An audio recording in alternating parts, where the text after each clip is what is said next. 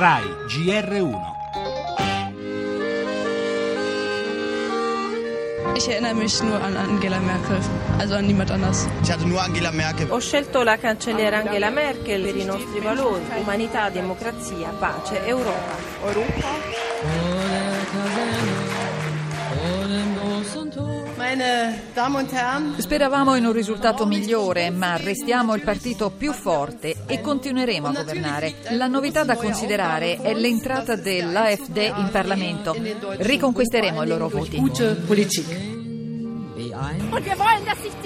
Merkel deve andarsene, voto alternativa per la Germania. Milioni di elettori ci hanno chiesto di fare opposizione con responsabilità. Non li deluderemo, i tedeschi prima di tutto, e saremo molto attenti a cosa farà Angela Merkel. È il successo della destra xenofoba dell'AfD la vera novità del voto tedesco di ieri. La CDU resta comunque al governo con l'inossidabile cancelliera Merkel, mentre è disfatta per i socialisti. La grossa coalizione è finita, ammette Martin Schulz, saremo all'opposizione.